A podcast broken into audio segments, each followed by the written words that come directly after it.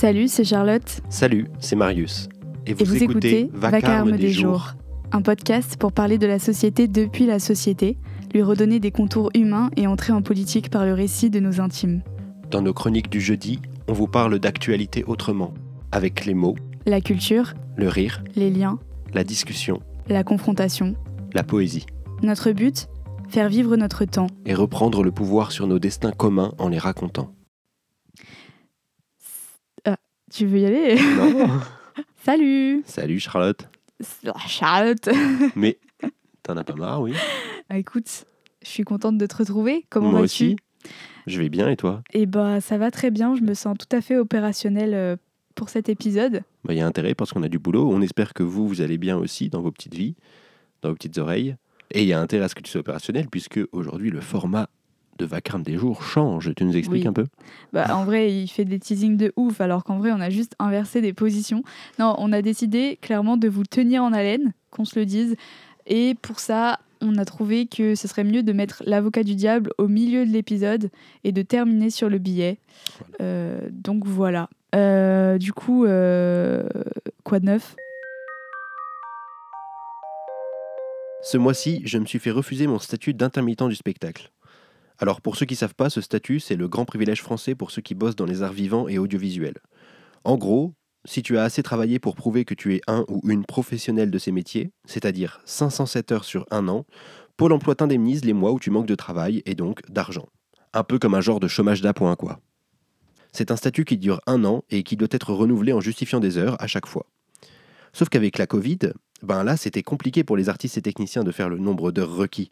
Le gouvernement a donc eu la généreuse idée de mettre en place des mesures pour aider notamment ceux qui font leur première intermittence en demandant seulement 338 heures de travail au lieu de 507 pour une ouverture de droit. Du coup, moi, jeune comédien, c'est justement sur ce dispositif que je comptais en demandant mon statut. J'avais tout bien compté et justifié mes heures, mais voilà, on m'a dit que j'étais refusé car il faut 507 heures. Apparemment, le message n'est pas vraiment passé à Pôle emploi pour la mesure. Du coup, j'ai fait une réclamation en leur expliquant, et là, on m'a dit Ah, bah oui, on transmet votre dossier à une agence compétente spécialisée dans le spectacle. Bref, j'ai fait ma demande il y a plus d'un mois, et je serai sûrement payé dans l'équivalent au moins. C'est arrivé à plusieurs de mes amis dans le même cas que moi. À vrai dire, je ne connais personne pour qui la mesure ait marché du premier coup. Du coup, c'est quand même marrant. On propose une mesure pour aider les précaires, mais pour l'obtenir, il faut avoir beaucoup de temps à passer au téléphone et pouvoir se permettre de vivre plusieurs mois sur ses réserves. Bon, après, ça va. On sait bien que les artistes ne sont pas les plus pauvres en France. Par contre, j'ai réalisé que c'était pas la première fois que j'étais témoin de complexité administrative pour des gens en difficulté. En y réfléchissant un peu, dans les cas que j'ai croisés jusqu'ici, je pourrais presque dire que plus les personnes sont en difficulté, plus les démarches semblent compliquées. Vous me voyez venir. Hein. Eh ben tant pis, je sais, j'assume. Restez quand même, la fin pourrait vous surprendre, comme ils disent sur Facebook. Même si plus personne n'est sur Facebook, il paraît. je me suis perdu, moi, maintenant. Ah oui, les démarches compliquées. Tenez, Zarifa, par exemple. Zarifa, c'est une amie de ma mère qui est arrivée d'Afghanistan il y a quelques années. Eh bien, Zarifa, demandeuse d'asile cochant toutes les cases tellement que même Zemmour serait presque OK pour la naturaliser, a mis des mois à obtenir le statut qui lui permettrait de pouvoir travailler. Des mois pour que son mari ait un permis international. Ou plutôt, des mois à lui dire qu'il allait en avoir un avant de lui faire repasser la version française. Et un jour, la CAF a versé à leur famille 2400 euros par erreur, argent qu'ils ont dépensé pour se nourrir puisqu'ils n'ont que très peu, puis la CAF leur a demandé de rembourser quelques mois plus tard. J'appuie même pas sur la comparaison avec la fraude fiscale des ultra-riches qu'on réclame bien moins, tellement c'est aberrant. Oh, Du coup, n'ayant pas d'argent pour rembourser, mais genre pas du tout, là on est en train d'étudier une exemption d'une partie de la somme. Mais ça encore, ils l'ont obtenu à coup d'heures de téléphone et de rendez-vous. Bref. Si je vous raconte ça, c'est pas pour me plaindre de mon intermittence refoulée ou de la galère que c'est de traiter avec l'administration française, ni pour fustiger ces fonctionnaires qui doivent parfois être dans un flou de consignes assez dingue pour ne pas être au courant de leurs propres mesures. Non, ce que je trouve assez intéressant dans tout ça, c'est que ça dénote d'une manière de penser bien particulière aux commandes chez nos gouvernants. On parle beaucoup de la fameuse exception sociale française, comme quoi on aurait énormément de droits et qu'on serait très chanceux par rapport au reste du monde. Le chômage, l'assurance maladie et j'en passe. On en parle beaucoup comme si c'était la preuve évidente que nous sommes un pays de progrès et de justice sociale. Au-delà du fait que ces progrès naissent en grande majorité de mouvements sociaux qui les ont arrachés aux prédécesseurs des gouvernants qui aiment aujourd'hui s'en vanter, je trouve intéressant de regarder comment ils prennent forme concrètement. On voit bien que dans l'écrasante majorité des cas, Les démarches à faire pour obtenir des aides sociales sont aussi complexes que chronophages. Derrière des mesures qui, dans leur communication, ressemblent à des dispositifs d'aide désintéressés, on se rend bien compte qu'il faut 1. faire des pieds et des mains pour les obtenir, et 2. ne pas trop la ramener car c'est déjà énorme ce qu'on fait pour vous. On est donc à l'opposé total d'une éthique qui serait de prendre soin de chacun gratuitement. Idée fantasmée de la France, souvent rabâchée par ceux qui aimeraient l'avoir changée. On est plutôt dans une éthique de donner des miettes aux pauvres, miettes que nous appellerons lingots pour prouver que l'on fait beaucoup pour eux. Et une fois que c'est dit, tout ça légitime parfaitement de dire que franchement, on pourrait en faire beaucoup moins. Et puis s'ils sont pauvres, c'est bien que quelque part, ils ont fait les mauvais choix, ils n'ont donc qu'à se taire et à prendre ce qu'on leur donne. Encore une fois, je ne dis pas que rien n'est fait pour aider les gens. Ces mesures sociales sont d'ailleurs parfois une aide réelle, même si on pourrait les comparer à ce qu'elles pourraient être dans un pays aussi riche que le nôtre. Mais ce qui est intéressant ici, c'est la tendance idéologique des gouvernements dans leur communication et mise en application autour de ces dispositifs. La tendance ici, c'est bien que chacun mérite ce qu'il a et que chaque aide aux démunis est une fleur énorme faite à des non-méritants. En fait, tout ça ressemble beaucoup à une lutte permanente pour moins de justice sociale. Lutte des privilégiés pour conserver leurs privilèges. Privilèges bâtis sur une idée de mérite infirmée depuis des années par un nombre de chercheurs, philosophes et sociologues. Une idée du mérite dont la fausseté se vérifie tous les jours, ne serait-ce qu'en observant le monde social et la puissance d'influence de notre condition d'origine sur ce que l'on devient. Débrief Ouais, euh, ben écoute, je trouve que c'est. Ça met en lumière euh, pour moi une, une espèce d'ambivalence qui est que en France, euh, justement, on n'arrête pas de se vanter, de vraiment avoir un, mo- un modèle social de ouf. Et dès qu'il y a des gens qui se plaignent, on, on- on leur rabâche un peu en mode euh, non mais attends, euh, tu te rends compte euh, déjà tout ce qu'on fait, euh, tu te rends compte à quel point on a de la chance d'être en France, etc. Et à côté, il y a toujours ce truc de on en fait trop, tu vois. Mm. Genre à la fois on est bien content de se- de s'en vanter et à la fois euh, euh, bon euh, on en fait on en fait des caisses sous-entendu euh, franchement on pourrait en faire moins quoi. Et je trouve que ça c'est très français et c'est très dérangeant je trouve C'est comme Ouais. euh, comme ambivalence.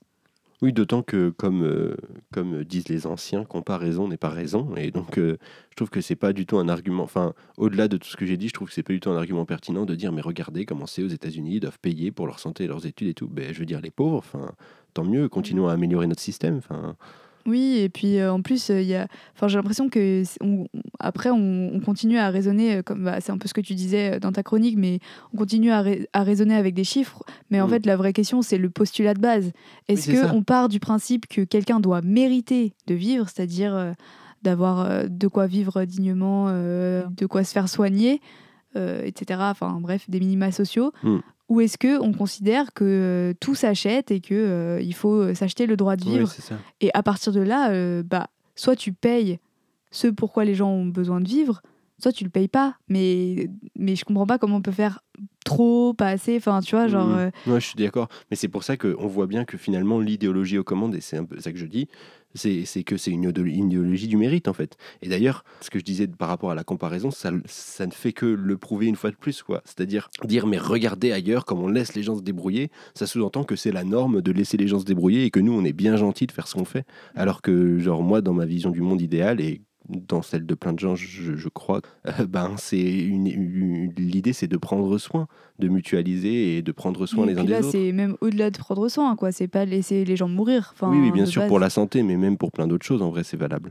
Oui, mais enfin, tu vois, si on prend à l'extrême pour les gens vraiment très Ouais. réticents, tu leur dis, bah, enfin, Mhm. soit ils meurent, soit, euh, Ouais. soit on paye.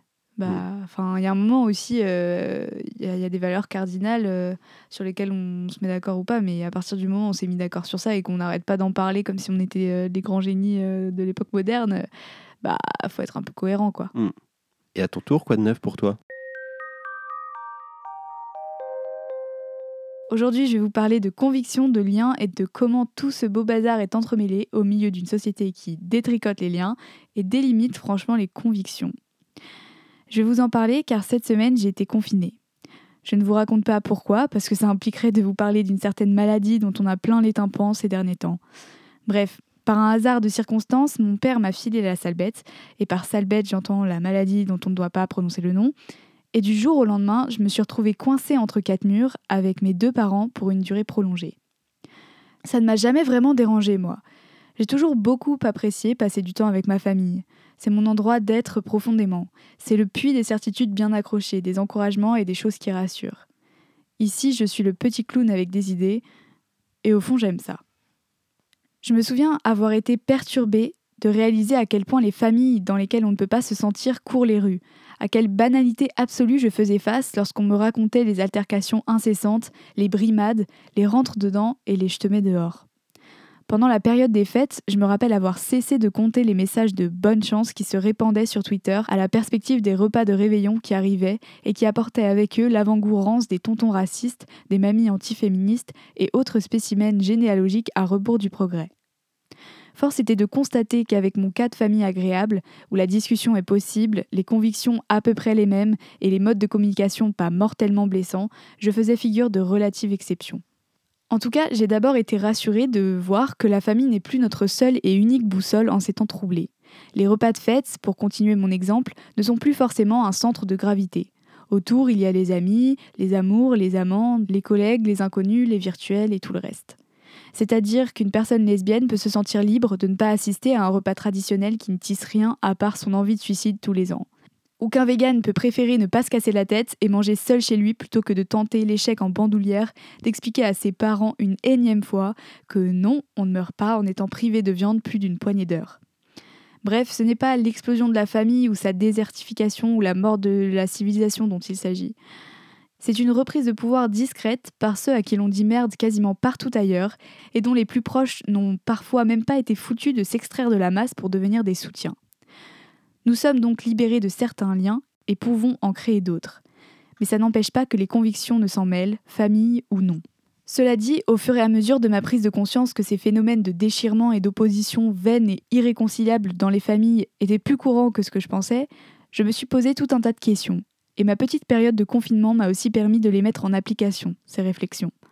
En fait, j'ai pensé au fait que j'ai toujours trouvé ça stylé, les gens qui défendent leurs convictions de la même manière partout, qui ne laissent rien passer, qui, par l'exigence de leur intransigeance, marquent au fer le présent et le modélisent. Mais parfois je m'interroge sur nos efficacités, sur le but qui est bien évidemment d'être cohérent avec nous-mêmes, mais aussi de ne pas être vain. Comment convaincre un monsieur de 80 ans à qui l'on a toujours dit qu'il aurait raison? Comment faire comprendre ces choses qu'elle ne veut pas voir à la mère qui a peur du changement? Comment raconter ces trucs qui feraient devenir caduque tout ce que cette sœur aime et a aimé? Doit-on nécessairement débattre en famille? On sait que tout est politique, mais est-ce une faute lourde de ne pas toujours tout ramener à la politique? On me répondra peut-être que certains n'ont pas le choix, que pour certains c'est comme cela et pas autrement. On me dira sans doute que c'est se défiler, se débiner. Mais que faire des liens? Est-ce qu'on s'en fiche de tout détricoter pour le plaisir d'être de bons chevaliers et même s'il n'y a aucun résultat? Est-ce qu'on se donne bonne conscience en les faisant taire? Est-ce qu'on ne supporte plus de voir qu'il y a encore dans le monde des gens qui n'en sont pas là où nous en sommes? Je ne sais pas, mais c'est aussi ça parfois discuter en famille. Se heurter à l'altérité comme elle ne nous plaît pas. Ne pas savoir par quel bout prendre la chose. Abandonner, aimer, comprendre. Ne pas aimer, ne plus comprendre discuter, dériver, rire, ne plus en parler, y penser, se rejoindre peut-être au bout de la route sans forcer les destins. Être un défenseur des liens plutôt qu'un pourfendeur d'idées vous honore aussi, je crois. C'est votre choix. Qu'en dis-tu, cher ami? Plein de choses à dire. C'est bien. Euh, à chaque épisode, tu poses de plus en plus de questions dans tes chroniques. À la fin, ça, ça, sera plus que ça. Arrête, c'est horrible. Non, c'est bien. Moi, ça me fait réfléchir. J'adore les questions. Je suis fan mm. des questions. On voit ça. Je suis une meuf à questions. Ouais, mais euh, moi, je suis un homme à réponse. Tout va bien. moi, il y a deux trucs qui m'ont plutôt interpellé dans ta chronique. Le premier, c'est quand tu parles aussi des, de s'extraire du cadre familial pour penser, etc. Et ça, moi, je trouve c'est un me, c'est un truc qui me parle beaucoup parce que euh, j'ai l'impression, dans mon expérience personnelle que aussi euh, euh, l'amitié est le meilleur ami de la politique au sens large. C'est-à-dire moi j'ai l'impression de mettre beaucoup, enfin euh, hormis des bouquins ou des choses écoutées sur internet, etc. Machin, j'ai l'impression que les racines de mon engagement politique c'est quand même des amitiés ou des amours et que des, des individualités que tu rencontres et qui t'ouvrent à d'autres choses, puisque justement dans le cadre familial, comme c'est une espèce de cellule où tout le monde se connaît très bien, finalement on se retrouve souvent dans les mêmes schémas de pensée ou des choses comme ça. Et en fait, une ouverture, enfin, connaître une personne profondément, que ce soit euh, par amour ou par amitié, avoir la possibilité de s'ouvrir et d'avoir quelqu'un qui s'ouvre à soi et d'échanger sur le fond, et ben en fait, pour moi, c'est ça qui est le plus porteur politiquement, et je trouve ça très juste de parler de ça, quoi. Je trouve. Ouais, en plus, je pense que c'est pas que, euh, enfin, que dans un sens ou que dans l'autre. Genre, euh, ça peut aussi être bah, des gens qui sont euh, totalement en rupture avec leur famille par rapport à leurs convictions et en fait, ils se construisent aussi par l'opposition et par mm. des débats qui les forgent. Ou... Enfin, en fait, c'est il y a plein de manières de se construire politiquement, mais c'est clair qu'il y a un moment, il faut se confronter à des opinions différentes, que ce soit bah, dans nos, nos, relations avec des amis, des amours ou, des, ou la famille, enfin n'importe mm. où en fait. Ouais, et puis même au-delà de ça, au lieu de se confronter, j'ai l'impression que c'est surtout, c'est moi, c'est ça qui m'a beaucoup porté. C'est ça qui m'a poussé à, à moi-même remettre en question, mais parce que euh, un, un, ami, en fait, on, on tient à, cette personne.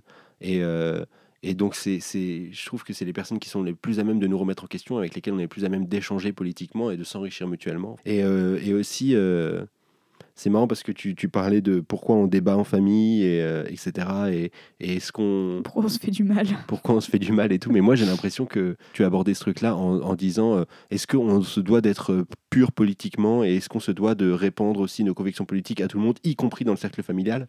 Mais moi, personnellement, j'ai l'impression que quand je débat avec ma famille, c'est plus parce qu'il y a une espèce d'ego d'enfant en moi qui n'accepte pas que des gens que j'ai respectés toute ma vie en tant que parent, par exemple, euh, pensent euh, des choses que j'estime pas justes. Et donc, en fait, il y a plus un truc où je me dis, mais non, mais en fait, vous êtes.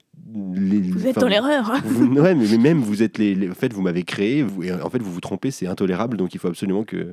Donc, c'est comme s'il y avait aussi beaucoup ça qui est entré en jeu. Il y a beaucoup d'affect aussi dans la famille, plus que plus qu'une espèce de pureté politique. Euh, oui, je suis d'accord. Mais justement, ça pose des questions. Encore des questions, putain, merde. Mm.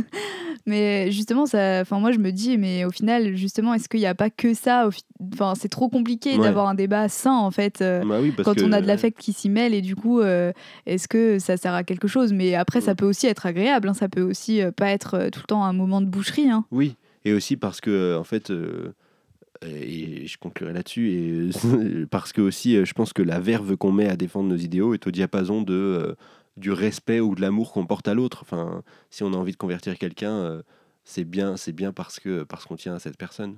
J'ai l'impression. Mm. On passe à l'avocat du diable. Ah, on passe à l'avocat du diable. Et pour cet avocat du diable aujourd'hui, nous avons choisi quel thème, Charlotte? Euh, Un thème, ma foi, plutôt euh, d'actualité. Ah hein. oui. On tape là où ça fait mal.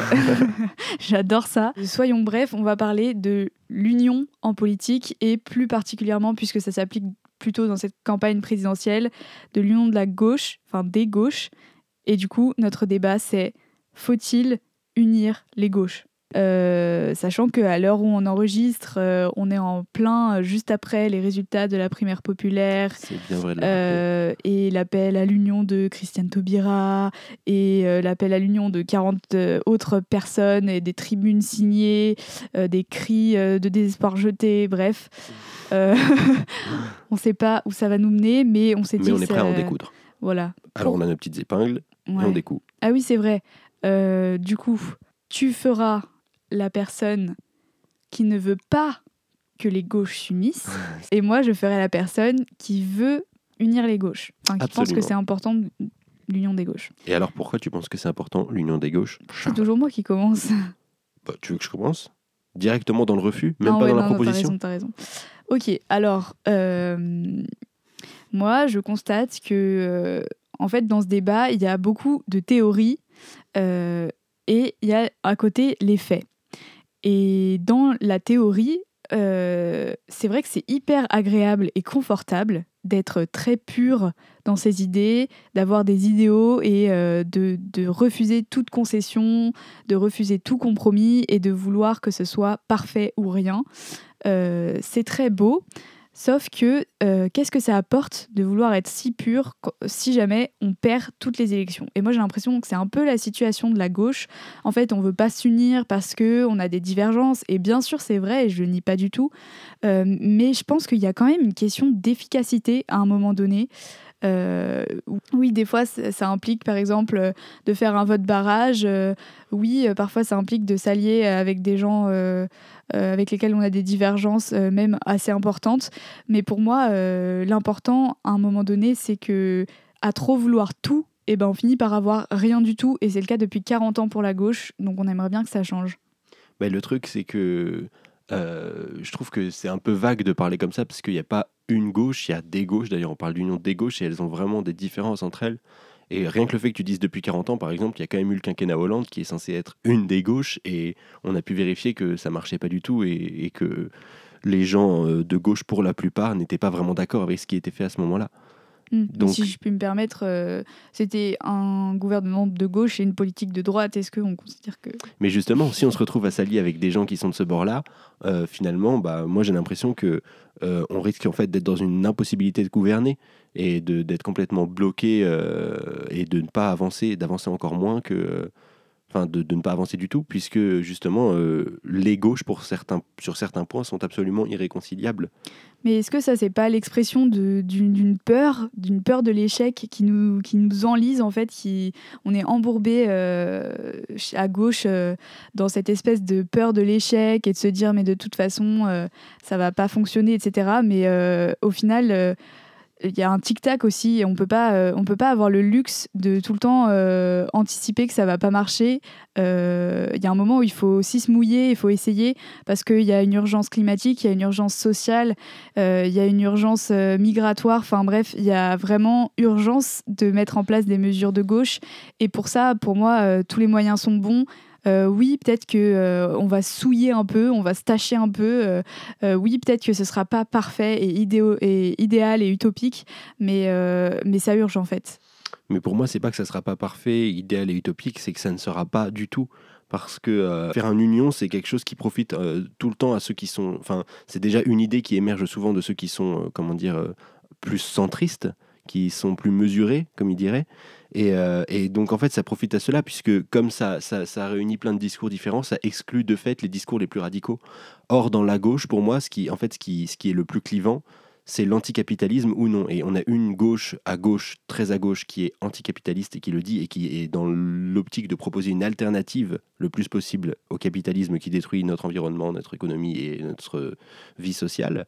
Et il y a une partie de la gauche qui est un peu plus consensuelle, qu'on pourrait appeler un peu plus consensuelle, pardon, euh, qui, euh, qui, qui se propose de faire des mesures au sein de ce capitalisme. Mais, mais comme il y a, il y a une partie de la gauche qui dit que c'est absolument incompatible et une partie qui essaie de travailler avec, on voit qu'on ne peut pas les réconcilier en fait. Et que donc, euh, c'est pas une histoire de décision urgente ou non, c'est c'est une histoire d'impossibilité de, de travailler ensemble.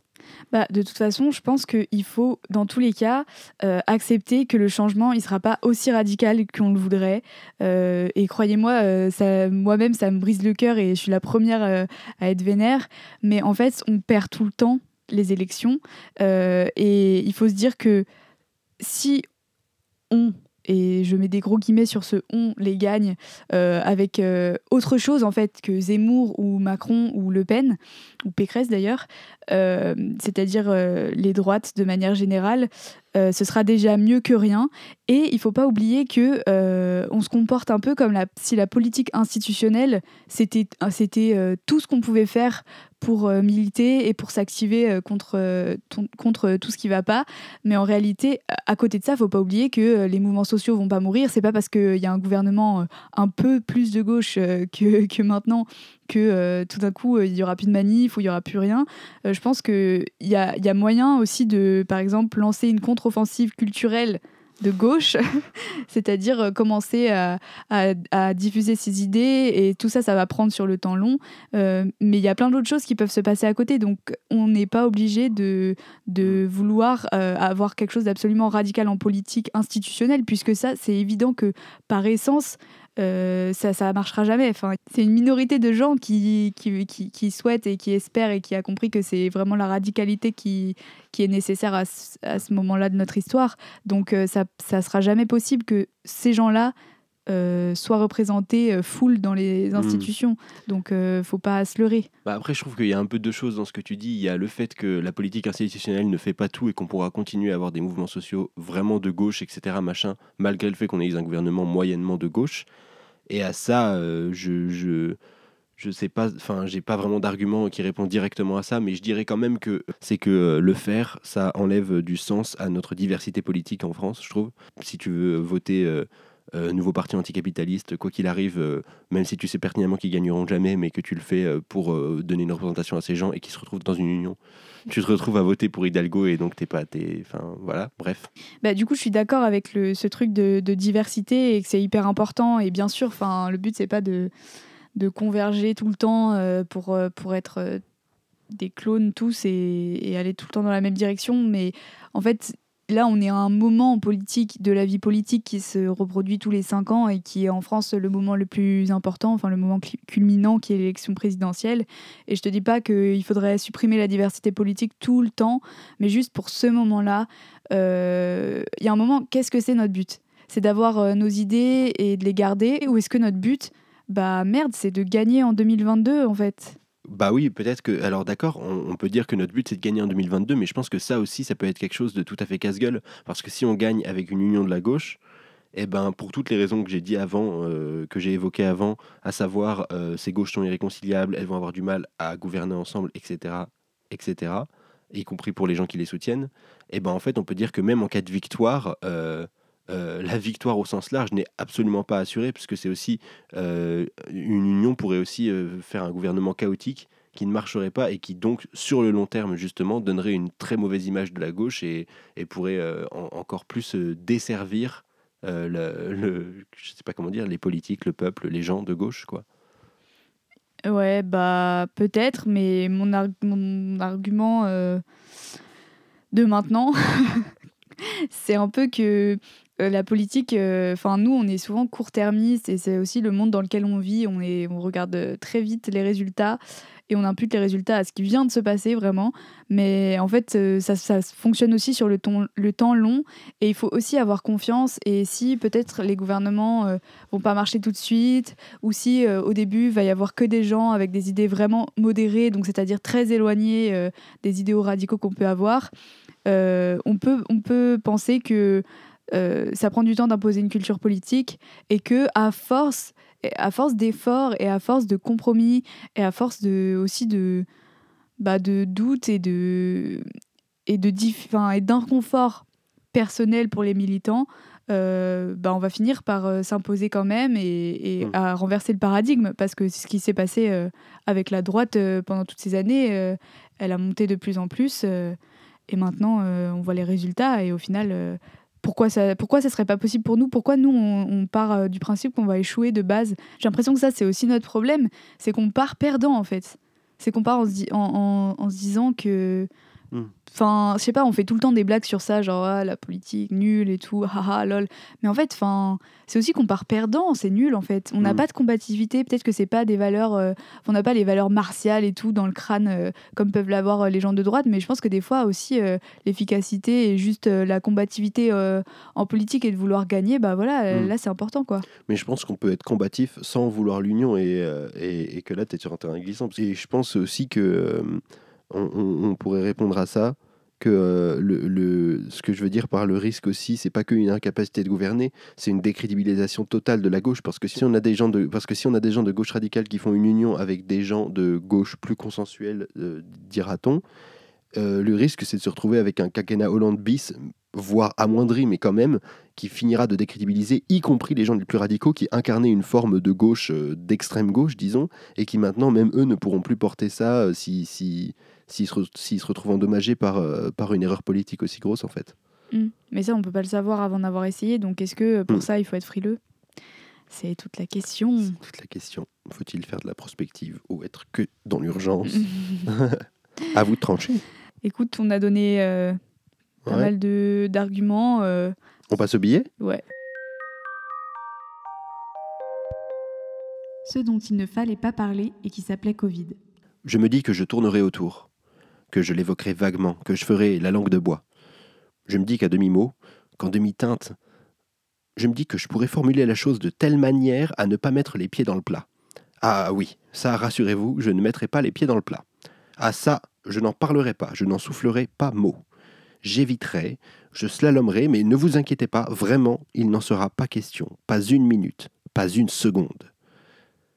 C'est seulement que voilà qu'on retrouvait la vie, qu'on l'oubliait un peu. On pouvait se permettre de reprendre nos conversations là où on les avait laissées, Arrêter de se mépriser, remballer nos langues vicieuses ou tout du moins les utiliser à un autre dessein. Mais voilà qu'on se fait rattraper. Toutes les paroles convergent de nouveau vers la pomme de discorde. De nouveau tout est envahi, submergé. De nouveau on ne pense qu'à ça. Et encore une fois, il faut jouer des coudes pour ne pas engloutir les conversations de famille, les dîners entre amis. Les journalistes, eux, ont le droit. Ah, ça y va, hein. On entend que ça. Vous aussi, vous trouvez? Ah, vous voyez bien ce que je veux dire. Vous voyez clairement de quoi je parle. Ne dites rien, nous nous sommes compris. Alors voilà. Maintenant, il s'agit d'un pass qui change de nature. Un pass qui remet des choses en question, qui élève de nouveau les points d'interrogation, flottants, suspendus. Et nos libertés, comment mesurer lorsqu'il est légitime de les contraindre? Et la vérité, de qui la tenir? Et comment savoir s'ils rétropédaleront lorsqu'il n'y aura plus de danger, ou au contraire, s'ils ont déjà la forme du danger dans les potentialités mêmes qu'ils ont ouvertes? Comment décréter que l'on est obligé de faire partie d'un corps social et d'abandonner certaines caractéristiques de l'individualité pour le commun? Sous quelles conditions et comment pourraient-elles être décidées autrement qu'arbitrairement? Ou que leur poids ne s'abatte autrement qu'arbitrairement sur les personnes qui ne seront jamais d'accord? Peut-on bien faire par la contrainte? Peut-on contraindre à faire le bien?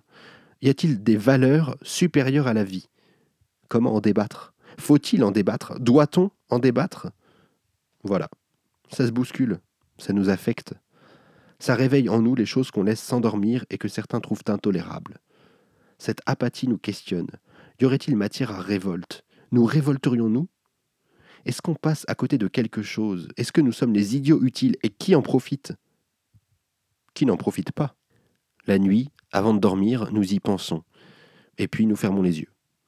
Nous nous disons, tranquille, inespéré, on y pensera demain. Le lendemain, on y pense. Les journaux disent certaines choses auxquelles on s'empresse d'acquiescer, parfois sincères, parfois validées par l'inertie ambiante dans une certaine paresse de l'esprit. On s'embourbe dans une colère à table parce que la discussion a dérivé vers ce sujet interdit et qu'on ne sait pas comment l'attaquer. On ne sait plus tenir nos couverts, on bafouille, on se fâche, on bredouille, on se tâche. La grève des enseignants est massive. Il faut récupérer les enfants, il faut soutenir leurs professeurs, ou soupirer, ou prendre un ton indifférent. Ils font grève car le protocole change tous les jours, qu'ils l'apprennent dans un quotidien payant. Ils font grève car on se fout de leur gueule. La maladie mute, reflue, revient, n'en fait qu'à sa tête. On ne sait plus si les politiques sont absurdes comme ils le sont toujours ou si c'est la situation qui l'est. On se demande si on aurait mieux fait à leur place, puis on se ravise car on ne l'est pas à leur place. Ils sont en haut parce qu'ils pensaient mieux faire, ou savaient qu'ils feraient pire mais nous laissaient croire qu'on était pire. Bref, nous voici là, maintenant, à ce point précis de notre histoire commune, avec nos controverses sous le bras, nos théories, nos complots, nos frustrations, nos doutes, nos haines, nos colères. Notre légitimité face à celle du reste du monde. Les courbes montent, les chiffres s'affolent, on a peur pour les poumons des gens qu'on aime, ou bien on s'encarre. Tout s'emballe, de nouveau. Et si c'était la fin? Et s'il fallait mourir et disparaître? Pourquoi faudrait-il que notre espèce résiste à tout sans que rien ne lui résiste? Peut-on se battre contre toutes les maladies? Faut-il lutter? Faut-il laisser tomber? Accepter le sort sans remettre à la théorie de l'évolution? Faut-il se battre, échapper à la nature, chercher à nous perpétuer encore et encore? Toutes ces réponses qui n'en sont pas, tous ces angles différents pour percevoir une seule situation. On me dira que je suis molle, que je n'ai pas d'avis, qu'il doit être mouvant comme le sont ceux des girouettes. Mais tout est question de perspective. Et en parlant de questions, je les préfère à trancher ce qui ne peut pas l'être. Car il n'y a pas de vérité. C'est terrifiant, mais c'est la vérité. PS, je n'ai pas prononcé le vilain mot. Vous avez vu Je l'avais dit, je l'ai fait. Je n'ai pas parlé du Covid. On passe au reco? On passe au reco.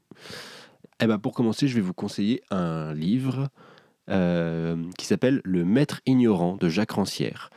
Moi, j'ignorais complètement l'existence de ce mec jusqu'à il y a à peu près un an, mais je sais que c'est un ouvrage culte pour certains. Donc peut-être qu'il y en a certains d'entre vous qui le connaissent, mais pour les autres, Le Maître ignorant, c'est un bouquin qui raconte l'histoire, euh, ou dans lequel Jacques Rancière euh, raconte et commente l'histoire d'un pédagogue au 19e siècle, je crois, qui s'appelle René Jacotot. En tout cas, son nom de famille, c'est Jacotot. Euh, et en fait, il remet en question toute la manière euh, d'apprendre qu'on a aujourd'hui dans notre société à travers l'histoire de ce mec-là, qui a enseigné le français à des flamands sans parler lui-même un mot flamand et sans que eux parlent un seul mot de français. Donc c'était un maître ignorant. et euh, c'est passionnant. Ça, vraiment, ça, c'est, extrêmement riche, c'est facile à lire parce qu'il raconte une histoire et qu'il la commente, donc c'est pas trop lourd en termes philosophiques et vraiment, euh, ça déplace euh, énormément de concepts, notamment sur la pédagogie, sur l'école et surtout le rapport qu'on entretient à tout ça. Enfin, je vous le conseille très vivement. Euh, Et je l'ai offert à Charlotte pour Noël. C'est vrai. Excellent. Moi, je vais vous conseiller euh, de vous dépêcher d'aller vous procurer le dernier numéro euh, hors série de- du magazine Social Terre, qui est un numéro qui s'appelle L'écologie euh, ou la mort. Ça donne pas très envie comme ça, mais, euh, mais je vous assure que c'est vraiment une ressource merveilleuse. C'est la rédactrice en chef pour l'occasion euh, C'était Camille Etienne, je ne sais pas si vous la connaissez, c'est une militante euh, de la génération climat qui est vraiment incroyable. Et, et il est vraiment, c'est vraiment une pépite parce qu'il y a tellement de ressources et, ça brasse tellement de concepts. Et moi, pendant mon engagement écolo, j'ai mis tellement de temps à trouver, à picorer tous ces, toutes ces différentes notions un peu partout. Et là, elles sont regroupées dans un numéro de magazine qui est en plus très beau graphiquement. Euh, je crois qu'il est encore quelques jours en kiosque, donc euh, dépêchez-vous de vous le procurer ou sinon empruntez-le, euh, enfin volez-le, je sais pas, mais faites quelque chose. Non, peut-être pas voler, peut-être pas voler, peut-être pas voler. C'est une mauvaise idée. Euh, voilà, c'est Marocco du mois.